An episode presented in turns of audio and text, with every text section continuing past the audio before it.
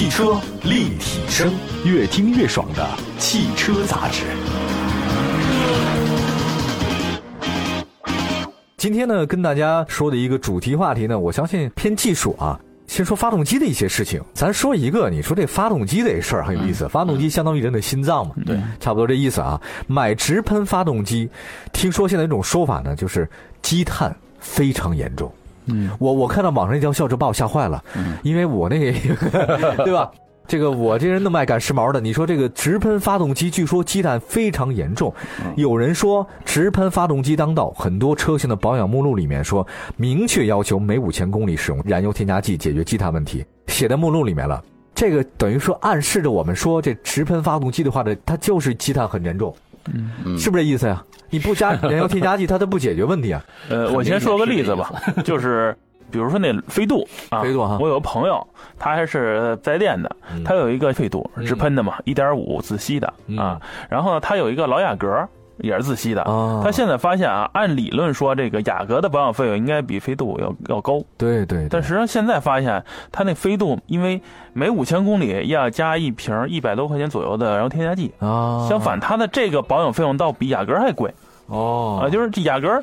当时买的比较贵，但后期保养的确没那么贵。但是这个飞度八万多块钱，他买的低配的，相反，它现在增加很多额外的保养费用，就把那个飞度那油耗低省出来油钱又给补回去了。呵，你这事儿闹的，你说，所以现在很尴尬，弄的。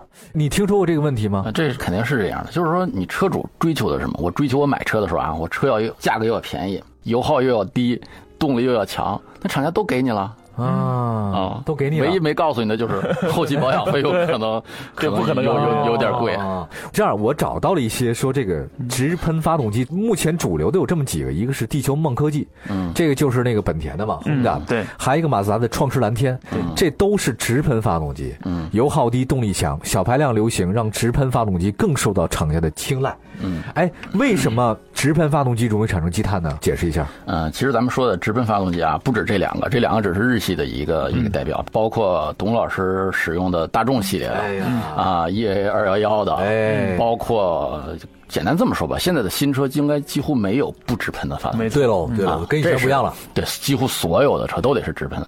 为什么？它直喷，简单说，它要控制这个燃油喷射的更加精确，然后它就是对里边燃烧室啊、喷油雾啊，它做很精密的计算。所以就是说，科技更先进了。嗯它为了追求动力强，同时油耗又低，它要尽可能压榨这些汽油的这些剩余价值、残余价值，它要把它做到最好。当然，技术是更先进了嘛，但是技术这么先进带来的可能就有维护上的一点点问题，包括积碳就是其中之一。积碳是吧？对，然后说到积碳呢，其实老车主啊，我太了解了，对呀 经常清积碳，它不算保养范围之内，还得单加钱的，对吧？十年前流行着，或者十五年前流行着这么一个神话啊，老车主应该都知道这么一神话，就是说。有一辆老奔驰，什么一个单位的老司机开着，每天都开的特别肉，是吧？说转速从来不超过两千转，就这么肉着开啊。后来这个车就抖动严重，说油耗又高，然后就说不拉不拉，然后人家奔驰请来了一个从德国请来的一个老工程师，然后然后看了看这说说走你跟着我上一趟高速，然后咔就就把这车飞飞车了一把回来，说这个老奔驰就焕发了青春啊。这个故事呢，对于老车还好像并不是说空穴来风，可能有它的真实性，因为老车啊都是气管直喷啊，就是。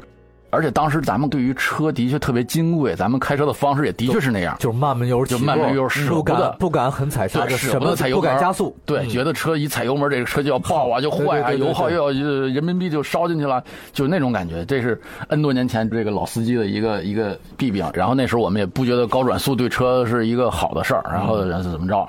然后那时候大家慢慢的就开始了解到，从这个故事里了解到积碳。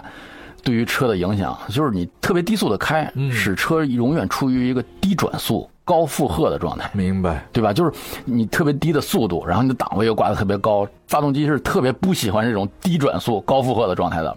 因为高负荷首先它喷的油特别多，然后呢它又燃燃烧不充分，燃烧不充分它剩下那点东西它烧没烧干净的东西哪儿去了？有些排出去了，有些它就留在发动机里边了，留在里边干嘛？它就形成积碳了。哦，所以说这种特别肉的开法对车的确不是特别好的开法。但是咱们这都是说的很老的车啊，现在的这个直喷的呢？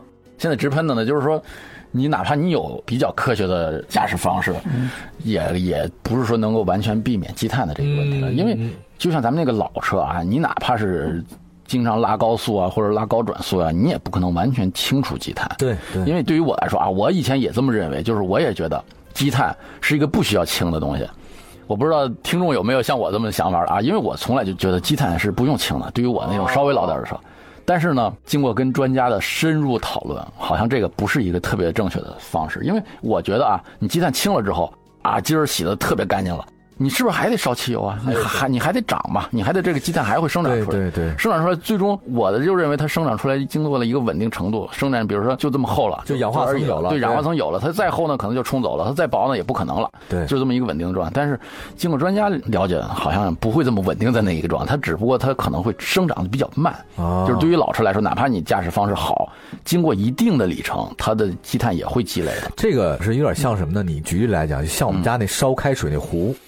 那个水垢，嗯，它这个东西啊，它沉积下来那边嘛，一开始薄薄的一层小白的，你手一抹就能掉。第二天的话，你要再烧一次，你就手就不一定能抹得掉了。再后面你就得加什么其他的东西，然后给它分解一下啊，出水垢的东西。对，很类似于这样的。对对对，非常类似。对对对，它水垢啊，你也能烧开水，当时就发现了一个问题，就是它那个热效应它传导就不好了嘛，对，特别耗能源嘛，各种各样的东西。积碳，我这因为这两天我那车啊，发现有问题，我一直就是到四 S 店。他推荐那些保养措施，什么清洗我都不做。但是这两天我发现有一问题，我那车有六年了嘛，六万公里，就是在怠速的时候开空调抖的挺厉害，哒哒哒抖。以前就没这问题，我就觉得这肯定是积碳造成的问题。啊，就是之前那个好多人说四 S 店比较坑嘛，售后。呃，因为我看那个保养单上，这个基本上正常保养换机油换三滤啊一个价格，剩下百分之五十全是让你清洗。嗯啊，这个东西我从来不做。啊，也为了省钱嘛。你你也不想做是吧？对，不想做。但是现在发现，的确这不做，当你车积攒到一定里程之后，就会出现这些问题。嗯，而且我又不自己清洗这个节气门的积碳，我那车还不是直喷的，所以呢，这个积碳的问题的确是也大家注意啊。现在你比如说这个车，我现在使着不在意，怠速抖动无所谓。那时间长了以后，我发现这个。动力啊就会往下弱了一点，动力就弱了，对，而且油耗会高啊，这都会对那个积碳就是造成的一些问题吧，连带问题。咱们这儿就是补充一句啊，四 S 店真正的利润高的几个项目，清积碳绝对是其中之一，真的？是利润最高的项目之一。哦。啊，多少钱大概？具体不同品牌不一样嘛，它也有不同的方式，有简单的，有刮掉瓶的，挂掉瓶的应该就是这个利润比较高的。然后挂掉瓶的，它也有给你用不同的药水的，就是不同的那个清洗剂的。看车主下菜碟嘛，看你开的多贵的车，给你报多贵的比如说，它中级的是拆下来，嗯，对，机门拆下来，然后清洗。一般的是就是在车上，然后这样拿那个。呃，那个节气门清洗剂一喷就行了啊，但喷完有一个问题，就是它拆下来的话，它会清洗把它刮掉，是吧？清洗掉。如果说在那喷的话，那杂质会留在里面啊，这也是有一个问题，可能。在车上的时候，就是那个轻微的积碳，还是可以的啊。有道理，有道理。刚才咱们说了这么多这个积碳的一个事儿哈，我呢也跟大家总结一下，就是积碳产生后的症状都哪些。嗯，就说你出现什么样的症状的话呢，就说明你这可能是有积碳了。嗯，我们稍微休息一下之后呢，再跟大家说，出现我们稍后说的这六点，你的车就该进行积碳了。哎，会怎样？好，马上回来。欢迎您来到汽车立体声，听我们聊聊汽车的那些事儿。我们的话题啊，始于车而不止于车，逗您一乐也是我们最大的乐事儿。如果您有任何的想法和问题，请随时给我们留言，参与互动，赢得大奖。今天我们汽车立体声跟大家聊的就是买直喷发动车可能要注意的是这个积碳，我们就说说产生积碳后的症状有哪些。第一，冷车多次点火不易启动，热车是正常的，哈哈哈，我的。第二，引擎怠速不稳，忽高忽低，这个我倒还好。第三，加空油的时候感觉加油不畅，有发闷的现象。第四，行驶无力，尤其表现在超车的时候。提速特别慢，无法达到原车以前的澎湃动力嘛。第五呢是尾气很刺眼、刺鼻，很严重了。哎，严重超标。这我经常看那个尾气那种，哎，我的天哪，那是什么呀？那呃，那个有可能是烧机油或者蓝对这是，但是这如果严重了，也可能是也可能啊。第六。就是你油耗多了嘛，对吧？这油耗特别多，不像以前，以前五个油，现在五十个油，你这你不是积碳 漏油，是漏油的问题了。加燃油添加剂对减少积碳有效果吗？这个咱们刚才说了这么多积碳的这些准备知识，对吧？其实就是车主要了解的。咱们也说了，四 S 店里对积碳，尤其是打吊瓶，对清积碳，它是利润率最高的一个项目。哎，那所以咱们就要回回过头来，咱们要说的说跟车主相关的，咱们说这个话题就是要跟车主说，应你应该怎么办？么好好好，对吧？对于老车怎么办？就是在汽油里加这个氢积碳的这些添加剂。明白。然后呢，注意啊，这儿可能要得罪一些人，就是那些小品牌的，你没听说过的小品牌的不要用，哦，你就用国际大品牌的，你听说过的，咱们就不说品牌了，你听说过的大品牌的肯定都管用就。没听说过就别用。对，因为这是很老的技术了，就是很老的这些车，它的这些气管喷射的这些车，它如何氢积碳，这些都是很成熟的技术了不存在任何难度。但是如果回过头来说，咱们现在的这些最新的发动机，直喷的，尤其是带这些涡轮增压的这些车的发动机，不太好清。嗯，因为啊，咱们再说一些基础知识，就是说积碳它有哪些部位。比如说，咱们最简单的是这个节气门，就是油门那儿节气门那啊其实是最简单的。或然后再朝里走就是气门，气门就是气门室那个气门。哦然后再朝里呢，比如说你有喷油嘴上的积碳，嗯火花塞上的积碳，还有这些活塞上的积碳，然后缸壁上的积碳，然后最重要的还有那个排气门，嗯就是那个排气阀上那个积碳。所以积碳有很多的部位。咱回过头来啊，说这个直喷涡轮增压的发动机，它最难处理的什么就是积碳问题。积碳问题。积碳问题是它的核心，包括我知道有一款国产自主品牌的一款车，嗯，迟迟没有上市，就是因为它解决不了这个积碳的问题，这个车就迟迟没上市。不同的技术路线，它包括它对它对这个发动机的动力压榨不一样，包括它的技术路线不一样所以就是这些车啊，你去买市面上的这些大品牌的添加剂，可能就不管用了。对怎么办？就是最简单的一条啊遵医嘱。汽车厂家那个说明书上写着，比如刚节目最开始就是说，明确要求每五千公里使用燃油添加剂，而且它肯定还是要它提供了原厂添加剂。嗯，那么你就老老实实的用五千公里用原厂的添加剂。对对对，为什么？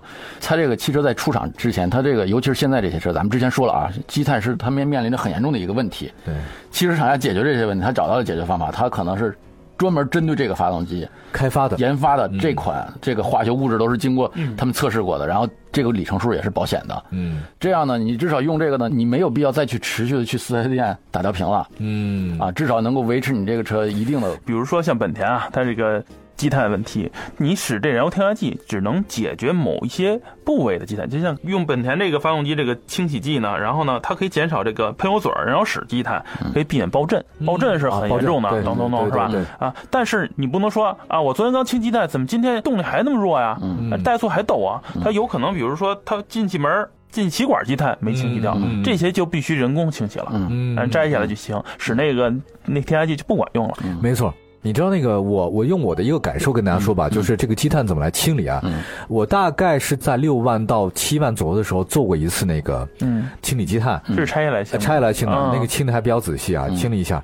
因为当时我就觉得我提速肉，就是提速肉，然后呢冷车启动不好打，虽然没有那么严重吧，但是我就清理一下。哦，后来他给我看了一眼，那个师傅啊，说你这个不算太严重，或者到一万之间保养。但是呢，每次做保养之后，他会给我一个那个燃油添加剂的瓶儿。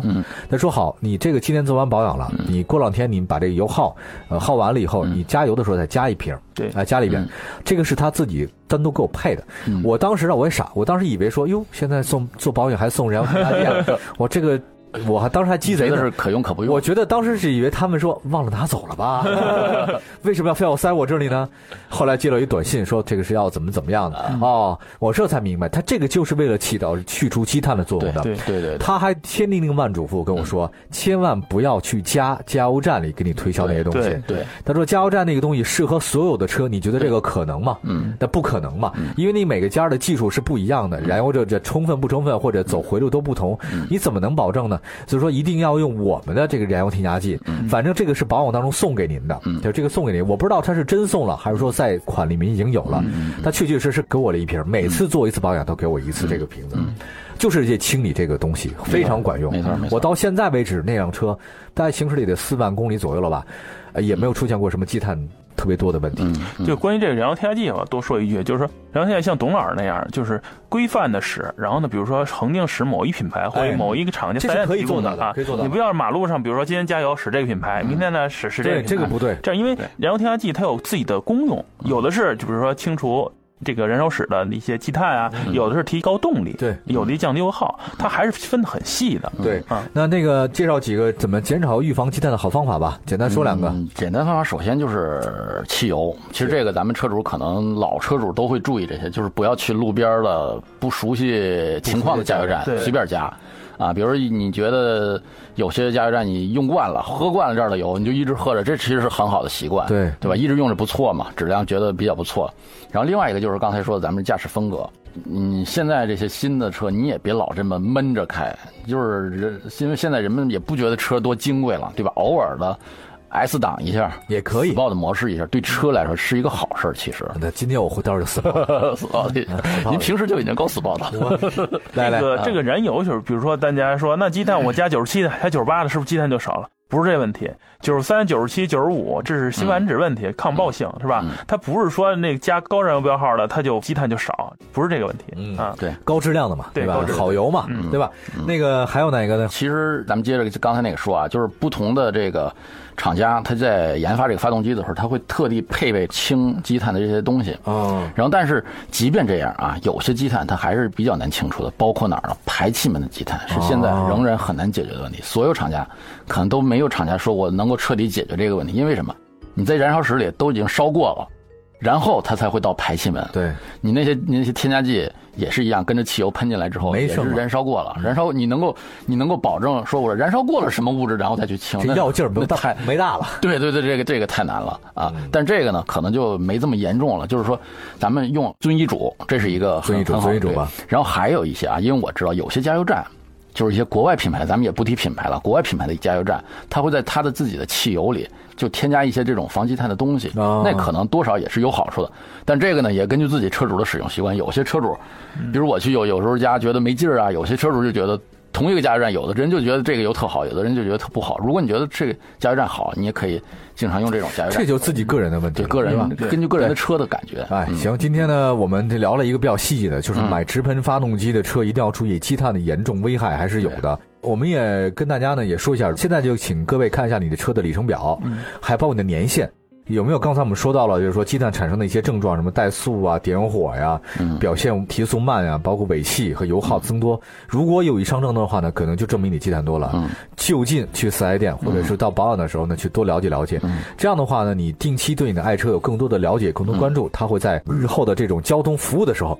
它会越来越通畅的，就跟人一样，人定期得做保养。对，希望所有的我们的听众朋友们用车愉快。大家可以在微博、微信上找到我们“汽车立体声”，微信上和微博上给我们留言，取得互动。你喜欢什么样的汽车话题？别忘了告诉我们。下次再见，拜拜。